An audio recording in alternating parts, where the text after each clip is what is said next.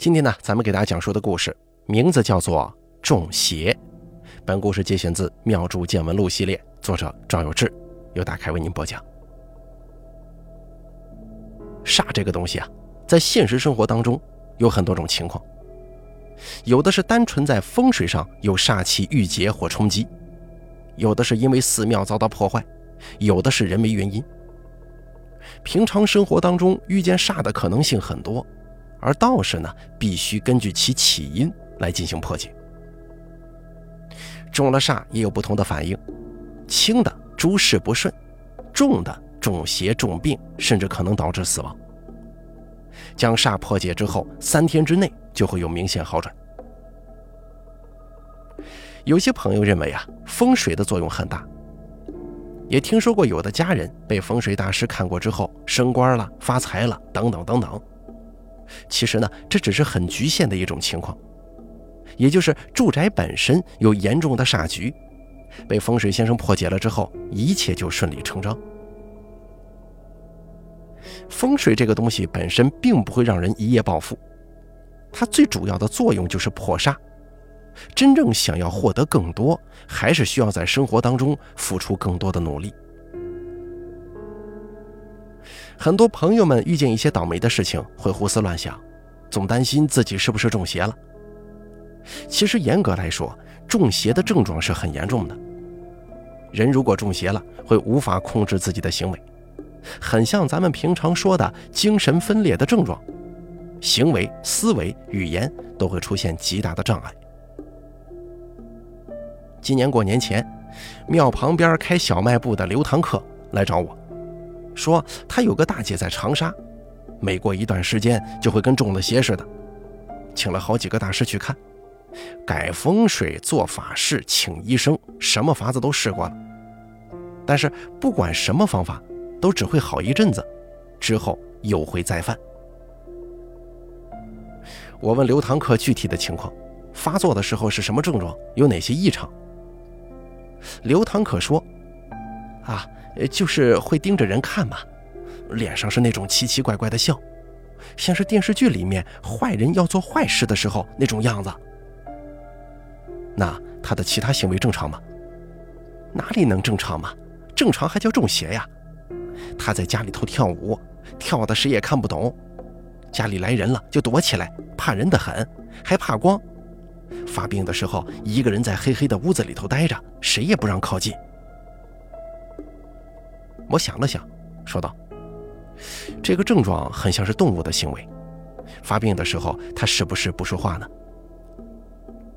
刘堂客猛地一拍手，吓了我一跳，说道：“哎，对了，我见过其他中邪的，嘴里叽里呱啦的说胡话，还有会骂人的。可是我大姐呀，一句话不说，就是怪笑。”要么就是跳起舞来了，别人喊她，她也不理。我说道：“这个应该是犯了动物煞。你说的这个感觉，就是怕光，我觉得像刺猬。我前几天晚上出门，看到路边有只刺猬，附近的车开着大灯过来，那刺猬就扭过脸对着路沿石，等车过去了，才继续往前走。”其他有灵性的动物也没见几个怕光的呀。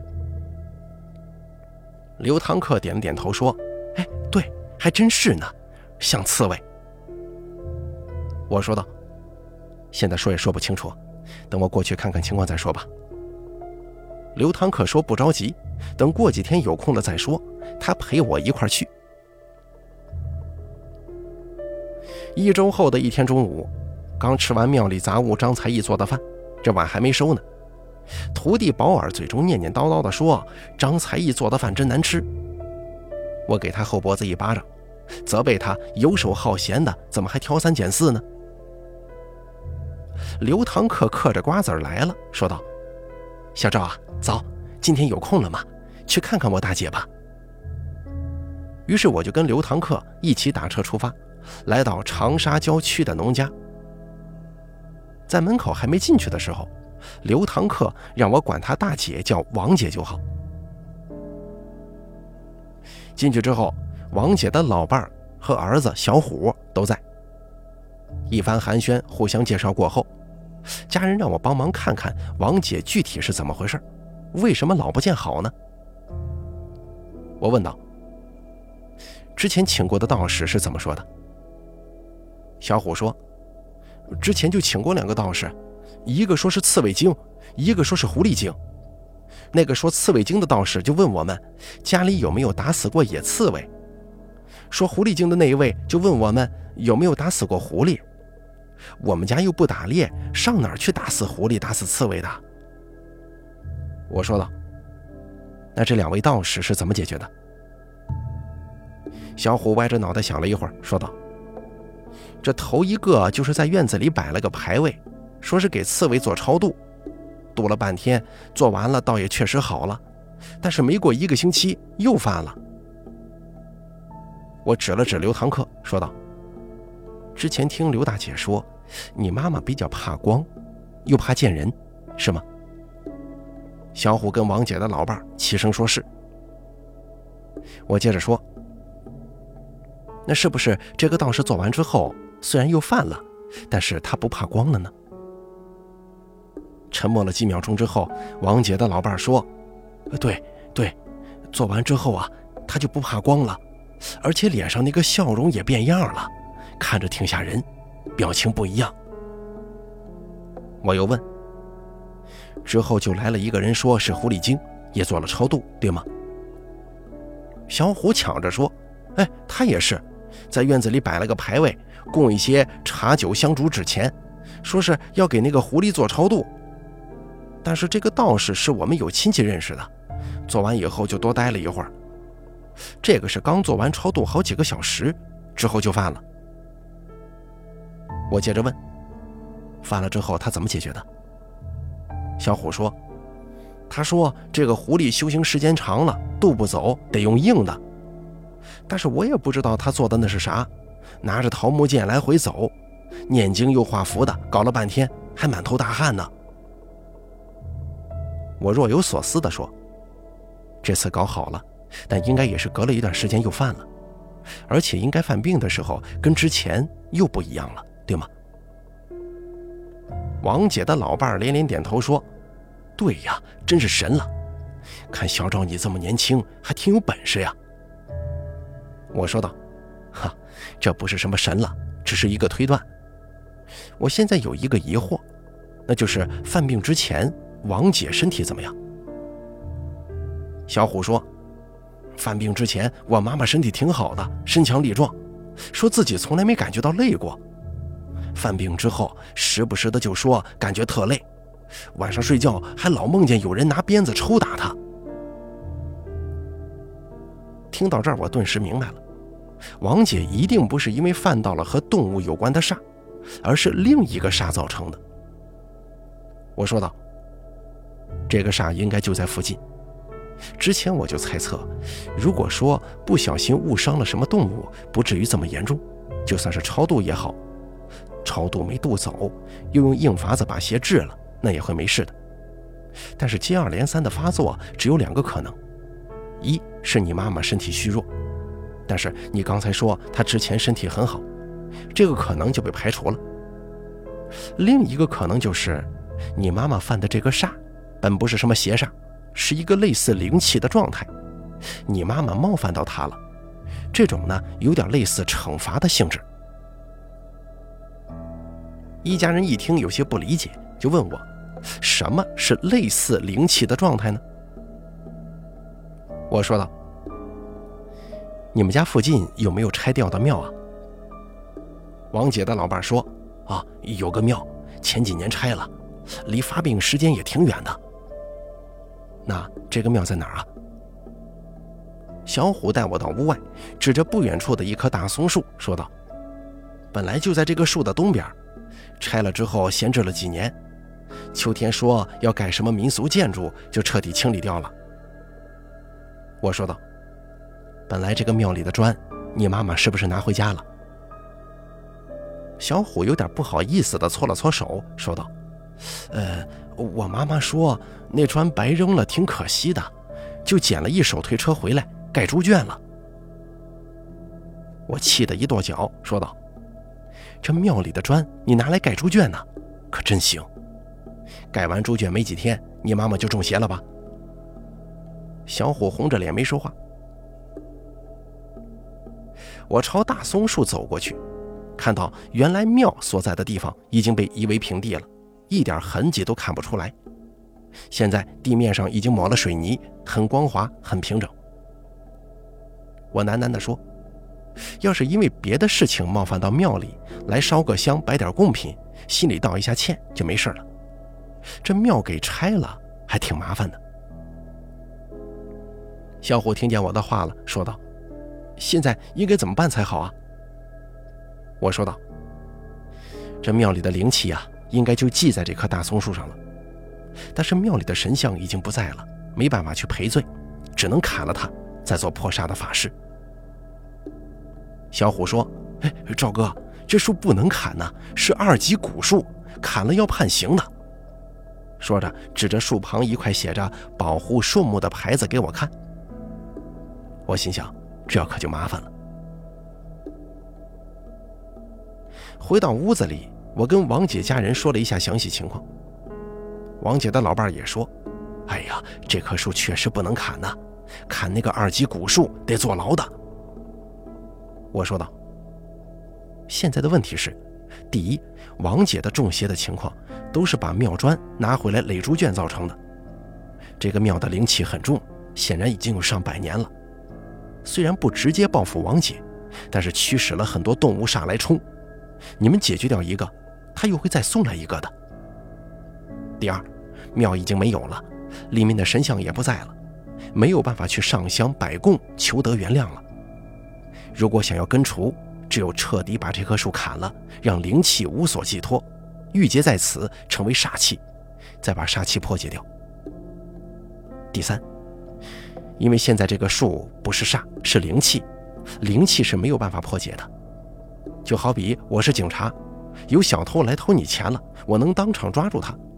但是你说一个走在大街上的路人，你骂了人家一句，他回头踢了你一脚，我可是没有办法抓他的。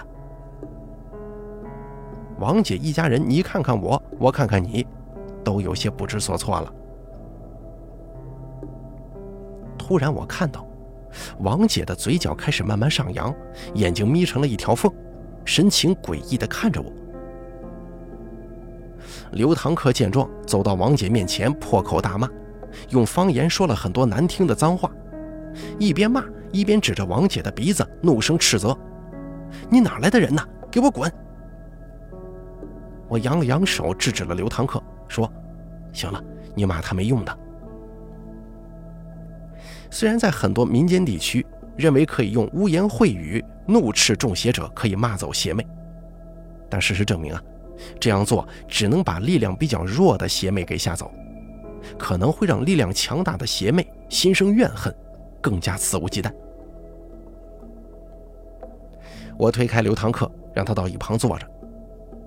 我盯着王姐的眼睛说：“你赶紧走吧，别在这瞎掺和了。”王姐又像是痴呆了一样，嘴巴一张一张的，发出啊啊的声音，嘴里往外流口水，歪着脑袋看我。王姐比较胖，这副模样看起来很夸张，像是完全听不懂我的话，但是又努力在听的样子。我心想，这下可尴尬了，这个邪魅听不懂我说的话，也不用讲什么道理了。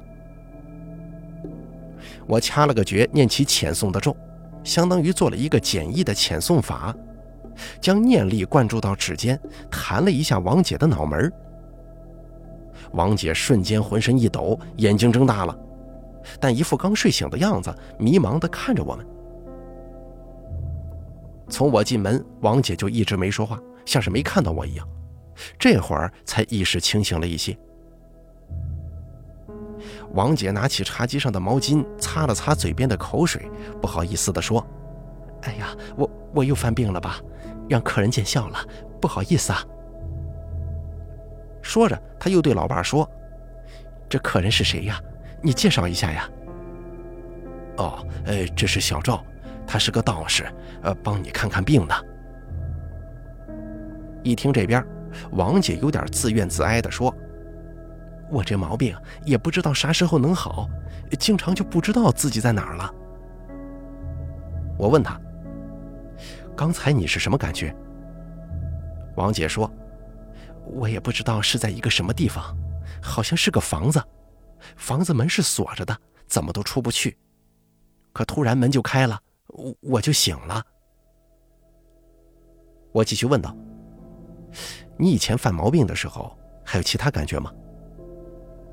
王姐想了一下说：“有时候是感觉在一个地方，呃，被人用鞭子抽着推磨；有时候能感觉到我在床上躺着，但是动不了，有人把我往床下推，但是看不到是谁；还有时候吧，呃，觉得有人扯我头发。”我说道：“现在能确定是那棵树的问题了，但是没有什么别的解决方法，只能把树处理掉。”他驱使来的那些乱七八糟的东西不断，这个送走了，另一个就会又过来。因为它不是煞，没有相对应的符或者法事来驱逐这种灵气。而且这棵树现在灵气特别强，靠风身、金光咒这些东西，只能保护人不受煞气冲，但是却没有办法抵挡它的。他的家人又求我想想别的解决方法，可是呢？我实在是想不出有什么其他招来，就先应承着说回家看看吧。出了王姐的家，想着反正来到长沙了，就顺路去看看道友快三海吧。他在长沙某大寺旁开算命馆呢。想着就坐车去了蒯三海的算命馆。我站在门口，看见蒯三海正跟一个大姐批八字。顺手找了个凳子，坐在一旁听他给人批。快三海见我来了，也没分神，再继续讲。大姐啊，你这个藤萝细甲的八字好啊。大姐当时问他：“哎，怎么个好法呀？”快三海特别鸡贼地说：“你八字是木命，这不是大树，是小草，小草旁边长了一棵特别结实的大树。”你这棵小草就能缠上去，我们管这个呀叫做藤萝细甲，就什么都甭怕了。这背靠大树好乘凉啊，夏天有大树的阴凉，秋天又能吸收大树的养分，容易有贵人提携呀。这位大姐说：“对对对，大师您算的可真准呐，是有人夏天说出钱让我来做个生意呢。”快三海说：“怎么样，我说的没错吧？”藤萝细甲就是逢到贵人了，好好跟着这个人干，能有大钱赚的。我心里想，不对吧？藤萝细甲是《滴天髓》一书当中描述的一种格局，理论跟快三海说的一样。但这是二零一七年丁酉年啊，要逢甲木才有贵人才对。今年没有甲木，就算有，也不可能在夏天嘛。这位大姐又说。这个生意啊，我同意了，一起做。但是没过几个月就感觉做不动，特别费劲，客人联系的不少，没几个成交的。我站起来，走到快三海背后，看桌子上那张排着八字的纸，一看我就乐了。明明是个虚土身弱的八字，遇土则有朋友相助，入秋了地支有金透，所以会很辛苦，但是没什么钱赚。可是这是蒯三海的生意啊，我又不好去戳穿他。蒯三海感觉我走到他身后，回头看了我一眼，说了一句：“唱戏批琴呢。”，我真是对蒯三海跑江湖的这些套路很受不了。他说的这一句啊，是江湖黑话。旧社会跑江湖的人害怕自己说的勾当容易被人说穿，所以有一套别人听不懂的话来交流。蒯三海的意思是说，让我不要戳穿他，捧着他的话来说，捧好了，事后他跟我分钱。我一直不喜欢这种江湖把戏，不愿意配合他，就假装听不懂，又坐回凳子上了。蒯三海接着说：“今年秋天就是你这个贵人的问题了。今年金重啊，金克木，但你是不怕金的，你这个贵人就怕金了。”问题就出在这儿。大姐有些不解地问：“什么是金克木啊？”蒯三海故作深沉地说：“这个金嘛，就好比是刀斧，刀斧砍树很容易，但是砍小草就很吃力了。我一听他这句话，我像是被雷劈中了似的，浑身一激灵。后面他说的啥我没听见，我想起了一本极其精深的道法书上所说的内容。我们做道士的平时也会看很多书学习，精进道法。一年前，师弟易老蒙不知从哪弄来一本书，说是某个道观的珍藏本。他求了主持很久，主持答应给他一本复印的。书中的内容看似年代久远了，不过呢，书中提到一个概念，认为天地间的一切都是与八卦五行相对应的，动则叱咤雷霆，静则蛟肘龙虎，不算是最高境界。画符的时候，如果能知道其中诀窍，就能得鬼神之机，犹如神助啊！道理我一直觉得还是明白的，但是不知道如何运用。因为符是朱砂白酒画在黄表纸上的，没有什么八卦五行之说，而煞就更不知如何要用五行来压制了。刚才快三海给大姐批八字的时候，我突然灵机一动。可以试试这种方法。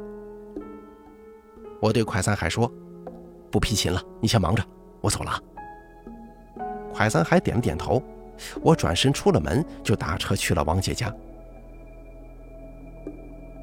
一见面，王姐一家人好像看到希望似的问我：“有办法了？”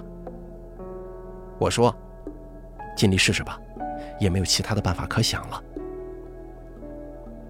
我拿出黄表纸，调好朱砂白酒，写了个“庚”字在上头，默念金光咒，用意念存想金光汇聚，凝神运气，画了一个金光汇在“庚”字上，存想“庚”字被金光牢牢锁住，然后把纸叠起来交给小虎，说道：“你去把这道符埋在树底下吧。”“庚”为天干之一，意为锋利的金属，有刀斧的含义。回头跟王姐的老伴说。你去找找有没有银匠，打一把斧子形状的小吊坠给王姐戴上。王姐的老伴连连说好。然后看小虎回来了，一家人站着看我。我说道：“怎么了？”小虎说：“您您这法事做完了吗？”“啊，做完了。”“您不用唱啊跳啊做法事的吗？”“哈，这个不用的。”一家人有些将信将疑的表情，我没理会。我说道：“要是又犯病了，就让刘堂客来找我吧。”说完之后，我就回庙里了。直到一个月后的一天，去刘堂客的店里买烟的时候，刘堂客从里屋拿出两条芙蓉王送给了我。我连连摆手说：“哎呀，这个可抽不起的。”刘堂客往我手中塞，说道：“不要你钱的吗？”你帮我大姐治好了病，这个是感谢你的吗？哦，王姐的病好了。刘堂可说，一开始啊，还偶尔露出怪笑，但是没再跳过舞了，也不怕光了。然后呢，就觉得有点用，他老伴找了个银匠，按你说的打了一个银质的斧子挂在脖子上了，再就好了，也不觉得累了，也没再怪笑了。我说道。那就好了，烟我可拿走了，你不心疼吗？刘堂客嗑着瓜子说：“哎呀，不心疼，赶紧拿走。你是用什么法子治好的吗？”我学着刘堂客的语气说：“那是秘密吗？你学会了，我咋赚钱吗？”刘堂客扬诺一番，呸的吐掉嘴中的瓜子皮，拿出了个扫把扫了扫柜台，说：“拿走，赶紧拿走。”我下次啊，把白沙烟都涨价，我看你还买不买了。我笑着离开了小商店。一些中邪的症状啊，限于环境、经济条件，可能非常难以解决，但是因地制宜，仍然可以从中寻找办法。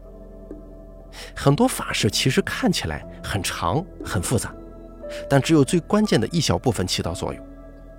若是能够明白每次做法事的时候是哪个部分起到了关键作用。就可以很快解决问题，而平时呢，咱们还是应该老老实实的按照规程来，避免小聪明耽误了事儿。与诸位同修共勉。好了，咱们本期中邪的故事演播完毕，感谢您的收听。本故事节选自《妙珠见闻录》系列，作者赵有志，由大凯为您播讲。